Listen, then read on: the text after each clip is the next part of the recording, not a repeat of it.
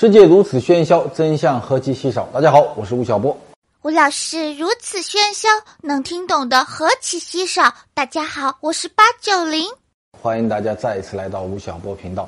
我们每一个人啊，活在这个世界上都会焦虑，焦虑是来自于两个原因。我认为，第一呢是无常，第二呢是无助。因为你面对未来会有无数多的不确定性。当一个坏的不确定性发生的时候，你不知道谁能够保护你，谁能够帮助你。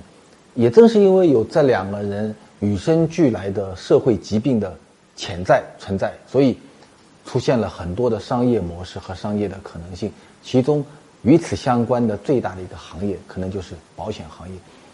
在过去的五六年里啊，中国的金融领域发展中，发展最快的是。保险行业相比于信托、基金、公开市场等等，到了二零一六年的时候，中国的整个保险行业的总资产超过了十五万亿。你知道，在二零一零年的时候，这个数据只有五万亿，而保险总额呢超过了三万亿，所以成为了非常大的一个资金的来源。但同时啊，你要知道，保险行业又是全中国所有的金融行业发展中。最落后的一个门槛之一，比如说美国人，美国人今天他每年支付的人均保险费用在三千八百美金左右。你知道中国人是多少吗？到二零一六年，我们每年的人均保费支出只有一百四十美金。所以你看，一方面它经历了一个高速的成长，从一零年到现在。出现了三倍的增长，但同时我们跟美国比又是一个比较低的一个保险的费用，所以你可以想象到这个行业在未来处在一个多么蓬勃发展的时期。但是也是在这个高速蓬勃发展的环境下，我们看到了很多非常奇怪的景象。第一，中国现在所有的保险品类中，我们每一个人的保险的支出很少，只有美国的百分之四，但同时啊，跟人的健康有关的保险支出。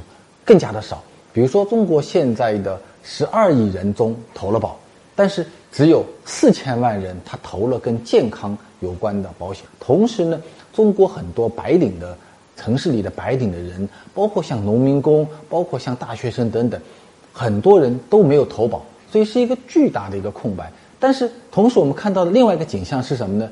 因为随着保险资金不断的增加，险资成为了中国资本市场上一个非常让人恐惧的一股力量。在二零一五年、一六年，中国的一些保险公司拿了大量的险资到公开市场上去狙击上市公司，发生了很多的事情，所以被证监会认为说是中国资本市场的野蛮人等等。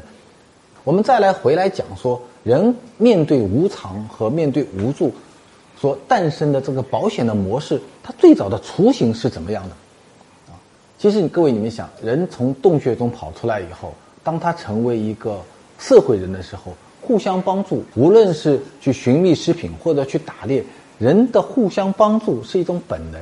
那么到了十四世纪的时候，出现了保险行业，当时是在意大利的威尼斯，大家都知道有个叫威尼斯。我知道，作者是莎士比亚。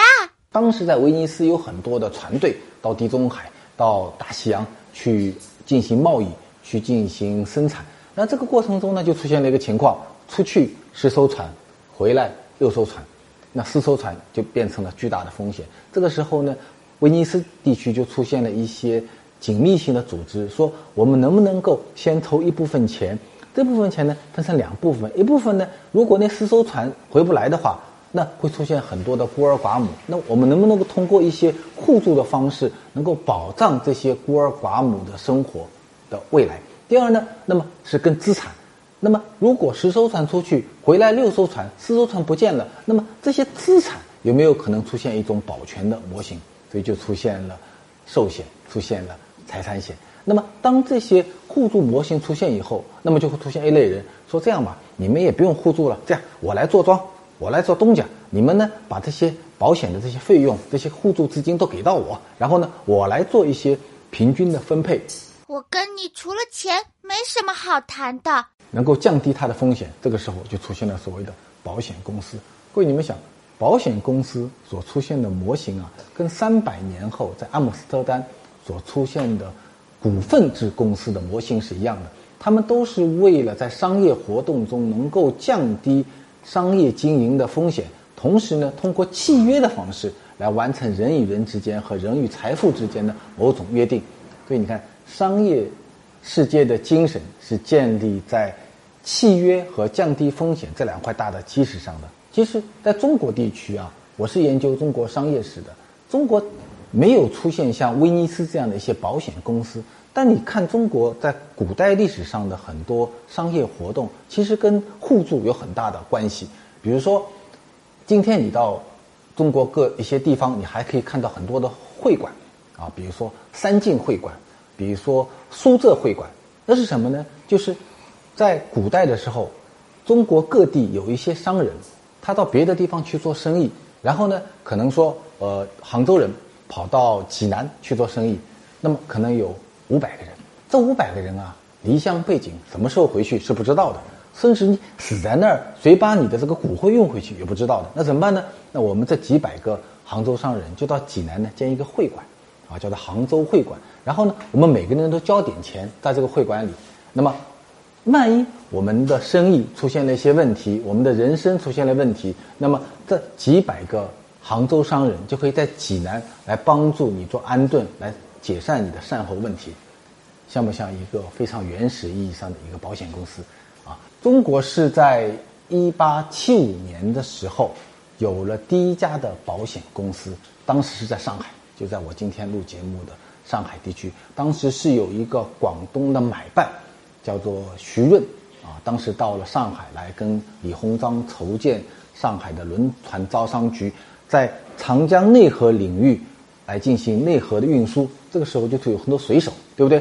需要运送很多的货物，所以呢，徐润就在上海成立了中国一个第一个现代意义上的保险行。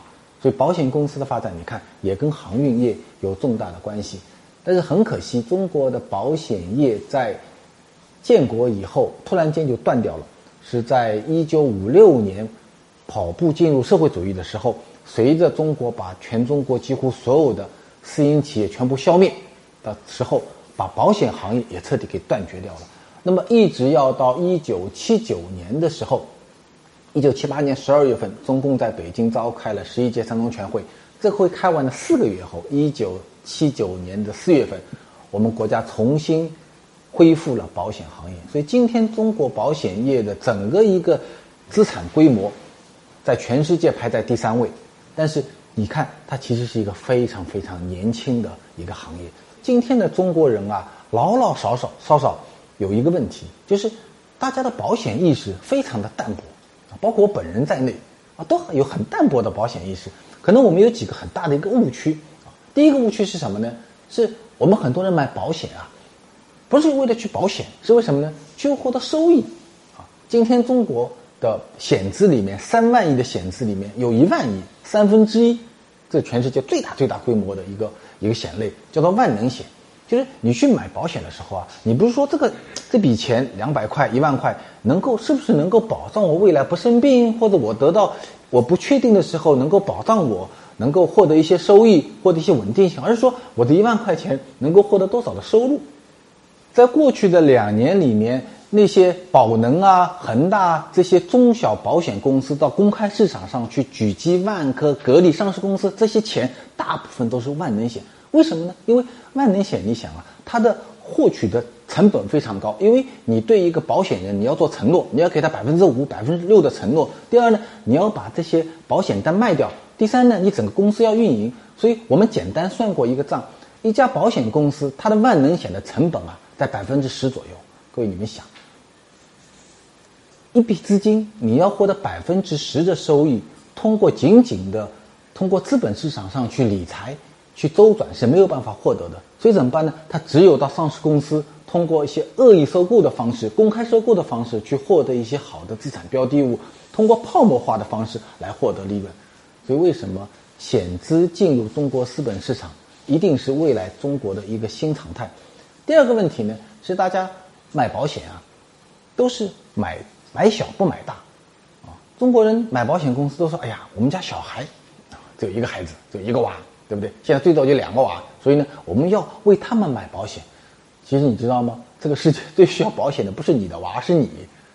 所以，为小孩买保险，但你自己本人呢，却缺乏保险意识。第三呢，是中国整个一个社会的保险意识不够啊。中国很多公司不给年轻人、不给他的员工买保险，或者说中国很多的年轻人、很多的职业人本身、白领本身没有保险意识，不知道怎么来来用保险的方式来保护自己。所以你看到的景象是一方面，这个行业在进入到一个高速发展的时期。我想在未来，全中国所有的金融行业中，年复合增长能够超过百分之二十的行业，大概就剩下保险行。所以它是一个正在高速成长、逐渐成熟的公司。但另外一方面呢，这种模型既有的商业模式本身所存在的弊端，也显露的非常的明显。怎么办？我们在想啊。任何一个行业的变革，我们看到的一个景象都是，一定是有一些新的人，用新的模式和新的思维和新的工具，对你既有的既得利益造成了巨大的冲击，然后在这些冲击中重构了你整个行业的结构。我们今天在这个行业中发现一个景象是什么呢？是出现了一批在保险行业中从事了很多年的这些从业者。他们开始用互联网的思维，用新科技的思维重新来思考这个行业。说未来啊，我们生活在上海、杭州、北京、南京的这些年轻人，我们用怎么样的方式让自己通过互助的方式来保障自己未来的生命安全和财产安全？今天呢，我们会请到一个嘉宾，这个嘉宾在保险行业中已经工作了十二年，他现在开始创业，他做了一个公司的名字很有趣，叫做。众托邦啊，听上去好像是乌托邦一样的啊。我们接下来就有请众托邦的创始人乔克来给我们介绍一下。有请乔克，乔克好，吴老师好，哎好，欢迎欢迎做客吴晓波频道。你刚才听我啰里啰嗦讲了很多保险业的嗯今世来生，谈到了今天很多的困境。他做的这个东西啊，叫做众托邦。他这个东西啊，是其实是说呃做一个人群池。做一个互助的一个社群，然后每一个加入众托邦的社群呢，你只要付十块钱，这里面的人就大家变成变成了一个像兄弟姐妹一样的一个互助社群。然后呢，你生了病以后，最多可以提取到三十万。对对，是这样的模型。对对对，它这模型发展非常快。这个中托邦是在去年的七月份正式上线，现在已经有了六百万的用户。现在已经有七百万。你跟你给我们介绍一下，为什么这个模型会？得到那么多人的欢迎，以及你开始离开保险公司，嗯，开始来创业，你的初衷到底是什么？好，我也借用吴老师的两句话：“世界如此无常，帮助何其稀少。”啊，其实呢，我们这个，因为我原来一直在保险公司做高管，嗯，其实我们看到了中国保险业的这种蓬勃的发展，全中国有十二亿人曾经购买过保险，对。但是只有四千多万人买过健康险，健康险对啊，所以说健康险的这个普及程度是比较低的。嗯，它为什么比较低呢？是因为健康险呢，它本身它是一种消费型的保险。嗯，今年我买了一份健康险，然后呢，今年如果我没生病，我这个钱就等于白交了。那这中国人多么贪婪，都买万能险是吧？对，万能险、理财险买的比较多啊。然后还有大家比较关注的，像呃汽车保险。啊，所以说我们经常会见到很多人为自己的爱车投保，但是没有为自己投保。对，他觉得自己的生命其实没有。我们其实更爱车，更爱狗，是吧？不爱自己。是是是。然后呢，其实我在传统的保险公司，我看到了什么呢？看到了就是说，互联网的蓬勃发展，对，能不能用互联网的新的方式，我们重构一个互相帮助的这样的一个模型？对。呃，所以在。大概两三年以前，然后我们就我们这个团队就开始去想这个事情，琢磨这个事儿。嗯，对，而且我们正好看到了今天移动支付迅速的普及了，嗯，每个人都会使用微信支付，会使用支付宝。嗯，然后呢，我们看到今天区块链技术，嗯，区块链技术可以开始应用了，嗯，所以呢，我们就迅速抓住了这样的一个机会。嗯，对，其实你这个模式啊，如果没有移动互联网，没有支付。是很难形成的。对对，第一，你这个模式呢是回到了保险的本意，就好像回到了十四世纪威尼斯人当年开始想保险这件事情的本意。对对，就是我付的钱和我需要帮助的人是真实的，他可能是两百个人，可能是二十万人，可能是两百万人，不像现在这样的，实际上是被中间化了。这是第一件事情。但第二件事情呢，如果你在移动互联网之前啊，其实你这个任务是没办法完成的。就每个人付十块钱，你你跟谁去找那些 找那些几百万、上千万人来，对对对吧？因为有了移动互联网，有了移动支付以后，其实这个模式就变成变成一种可能性。对对，当没有移动互联网的时候，我们想要去做这个事情，必须有一个中间人。对这个中间人呢，可能在过去就是，比如说像保险机构，对像保险的公司的代理人，对他都是一个中间人。对你的成本还是会存在。对，但是今天呢，我们有了移动支付，有了区块链技术，区块链技术是解决信任问题嘛？有了这些呢，我们就完全可以做到千百万人在一起共同来参与互助。区块链，这是一个当然是很新的名词嘛。区块链在你的这个互助模型中，到底扮演了怎么样的角色？区块链呢，我们认为它是第四代的互联网。嗯，第三代的互联网就是现在的互联网，它传递的是信息。信息嗯啊所以我们大家现在可以看到海量的信息。嗯，然后呢，它解决信息对称的问题。嗯，但是我们认为区块链它代表第四代的互联网。第四代互联网它是要传输信任。嗯，就包括刚才您讲的，您讲的这个这种最早的商业是来自于有了合同，有了契约。契约对啊嗯，但是呢，区块链呢，它实际上可以在互联网上去做一个智能化的合约，它可以在解决商业合同契约，可以解决信任问题。呃，应用在我们这样众托邦这种模式当中呢，它可以让我们的用户去非常的信任这样一个平台，自己的数据永远不可能会被篡改，自己的资金的流向是非常清晰的。嗯，然后呢，当自己需要生病需要获得三十万的捐助的时候，一旦确诊就会触发智能合约，这个也是非常值得信任的。我们现在的众托邦现在这样的模式和现有的中国的保险行业之间现在是怎么样的一种关系？呃，众托邦是基于互联网的一种创新型的互助，嗯，它其实不是保险，嗯，所以呢，它更像是对中国现在现行的社保和商业保险的一种补充，嗯，而且呢，它没有社保和商业保险广度这么广，嗯，因为中托邦模式呢，它只能解决一个低频，然后大病这样的一种互助，就就是低频广广频是阶段是吧？对对对，对嗯它是低频发生的，广谱广普啊低低频广广谱对，嗯，而且对人的这个叫财务影响比较大的，嗯，这样的一个方向才去可以去进行一个网络互助。你现在的七百万用户中，第一，他们的年龄结构是怎么样的？第二，你其实你也只进行了半年多的一个公司运营嘛，这部分人从哪里来的？我们的现在的七百万用户呢，首先他们的年龄基本上都是在二十岁到四十岁，占了百分之啊，八十。那是中国的互联网人口。对对对，而且呢，主要集中在一二三线城市。嗯，啊，主要还是城市的这样的一个青年人居多。可能现在居多。嗯嗯，，然后呢，这些用户从哪里来呢？首先第一个就是我们在创业初期，我们有一个，呃，我们的投资人他是有很多，他投了很多企业，这些企业的员工呢，先加入到中投帮了，嗯，所以他就形成一个比较好的一个核心的粉丝群。因为这种模式，他每一个人加入呢，他的权利是我在这里可以得到一份保障。他的义务是，当别人发生生病的时候，我必须要去帮助他。嗯，它是一种双向的。嗯，所以它非常有利于传播。十块钱你能够帮他解决多少类疾病呢？现在在中投帮提供的服务里面，因为我们十块钱并不是说像传统的保险一样，十块钱加入保一年，或者是十块钱保一个阶段。对对对我们的十块钱呢，像手机交话费一样，这十块钱还是我自己的钱。对的，然后每发生一起互助事件，比如说张三他得了重大疾病，嗯，赔付三十万，然后呢，这三十万呢是是由这七百万人人每人出几分钱，哎，对，来帮他解决这个问题。对，每人出五分钱来帮他解决。哦那我十块钱，如果每次出五分钱，我可以用多少次呢？两百次。嗯，就是十块钱可以帮助两百个家庭渡过难关。嗯，两百个得了重大疾病的家庭渡过难关。你觉得像咱们像中投帮这样的模型、互助模型，嗯，呃，用互联网的方式、区块链的方式来对传统的呃保险业进行一种补充，嗯，和进行一种新的完善，你认为这种模型在未来中国地区大概会出现怎么一个景象？呃，因为它最大的最大的优势在于什么呢？第一，在于连接，嗯，就可以迅速的连接更多的人。嗯，因为我们都知道，传统的比如说商业保险公司，它是要靠它自己的业务员去对去进行销售。保险公司实际上是个人力人力资源公司，所以 它所以是它是速度是比较慢的，它不是通过互联网来销售的。嗯，所以我们通过互联网就可以迅速的去连接到很多的人。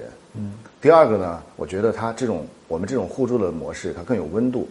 它这个温度在于什么？这个温度在于它是一种双向的，就我在这个平台，第一，我我如果发生疾病，我可以获得帮助；第二呢，我平时可以帮助很多人。那么随随着我们中托邦现在的整个人员的不断增加，然后呃势能不断的形成，那么像这样的互助模型对现在中国的医疗现状，嗯，会形成怎么样一种互动关系？呃，对。我们医院医生，嗯，中国的呃公共医疗保障服务实际上是一个很薄弱、很需要得到改善的一个、一个体系。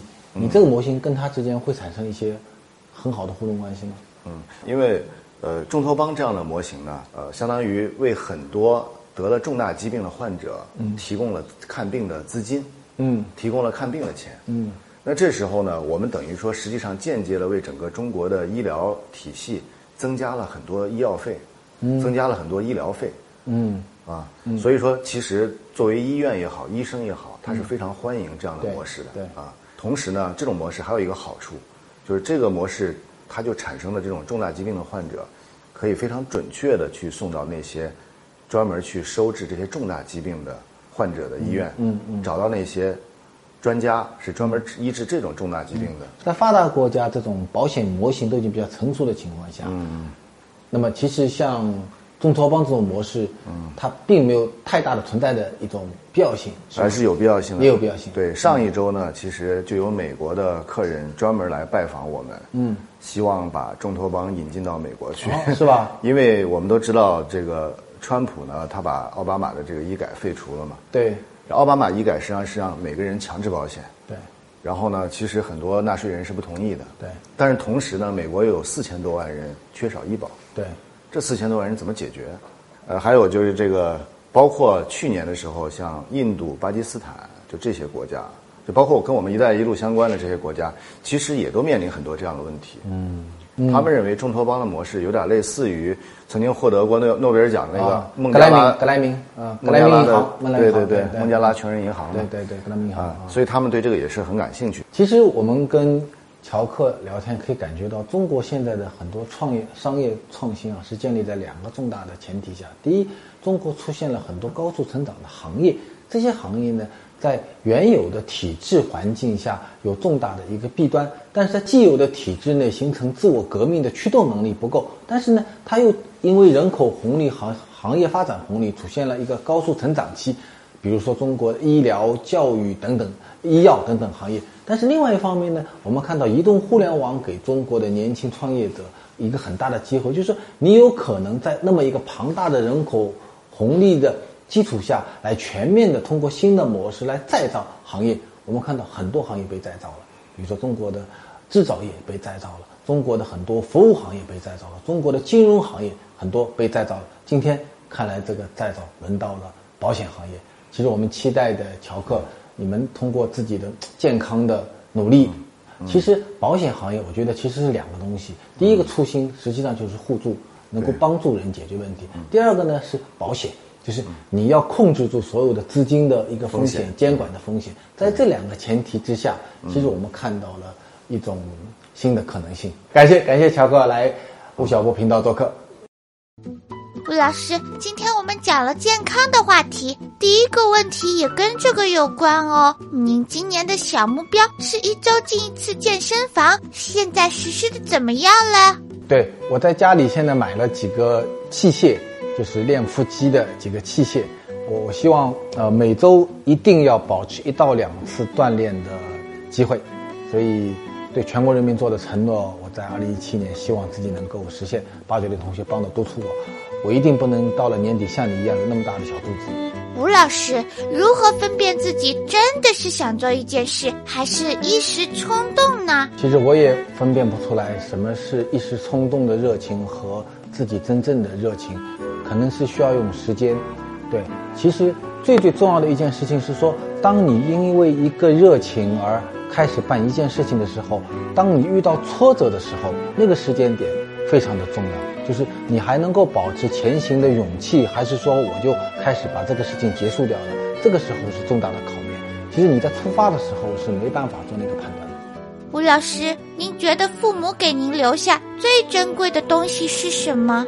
我父亲曾经给我留下了一个书房的书，他是机械系毕业的学生，他希望我读理工科。到今天为止，我倒没有看过那个书柜里的一本书。对，所以我父亲能够给我留下的是说，你做一个诚实的人，做一个能够愿意帮助别人的人，做一个面对困难有勇气的人。我觉得这个是父亲给我最大的财富。